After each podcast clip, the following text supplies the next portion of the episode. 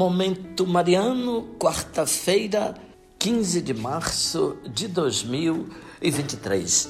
Querido irmão, querida irmã, que bom estarmos juntos para mais um Momento Mariano. Aqui fala Dom Josafá Menezes da Silva, arcebispo metropolitano de Vitória da Conquista. Agradeço a sua companhia. Hoje, quarta-feira, terceira do tempo da quaresma, 15 de março de 2023. Bem-aventurados os puros de coração, porque verão a Deus. Se me disserem, mostra-me o teu Deus, dir-te-ei, mostra-me o homem que és, e eu te mostrarei o meu Deus. Mostra, portanto, como veem os olhos de tua mente e como ouvem os ouvidos de teu coração.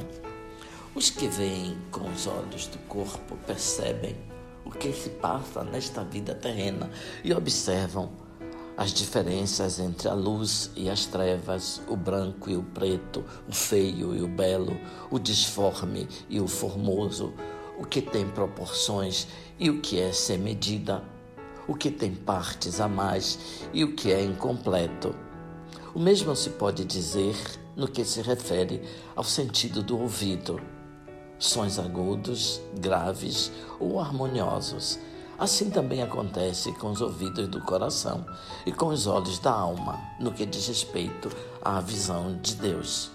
Na verdade, Deus é visível para aqueles que são capazes de vê-lo, porque mantém aberto os olhos da alma. Todos têm olhos, mas alguns os têm obscurecidos e não veem a luz do sol. E se os cegos não veem, não é porque a luz do sol deixou de brilhar. A si mesmos e a seus olhos é que devem atribuir a falta de visão. É o que ocorre contigo. Tens os olhos da alma velados pelos teus pecados e tuas más ações. O homem deve ter a alma pura, qual espelho reluzente. Quando o espelho está embaçado, o homem não pode ver nele o seu rosto Assim também, quando há pecado no homem, não lhe é possível ver a Deus. Mas, se queres, podes ficar curado. Confia-te ao médico e ele abrirá os olhos de tua alma e de teu coração. Quem é este médico? É Deus, que pelo seu verbo e sabedoria dá vida e saúde a todas as coisas.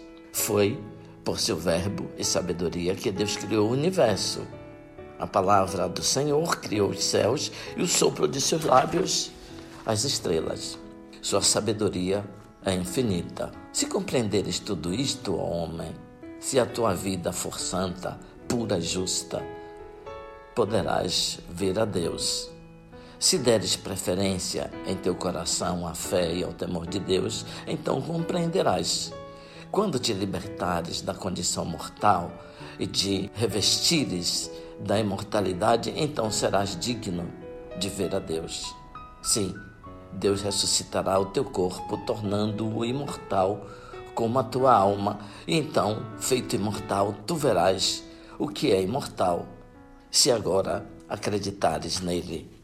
Abençoe-vos, Deus Todo-Poderoso, Pai, Filho, Espírito Santo. Amém.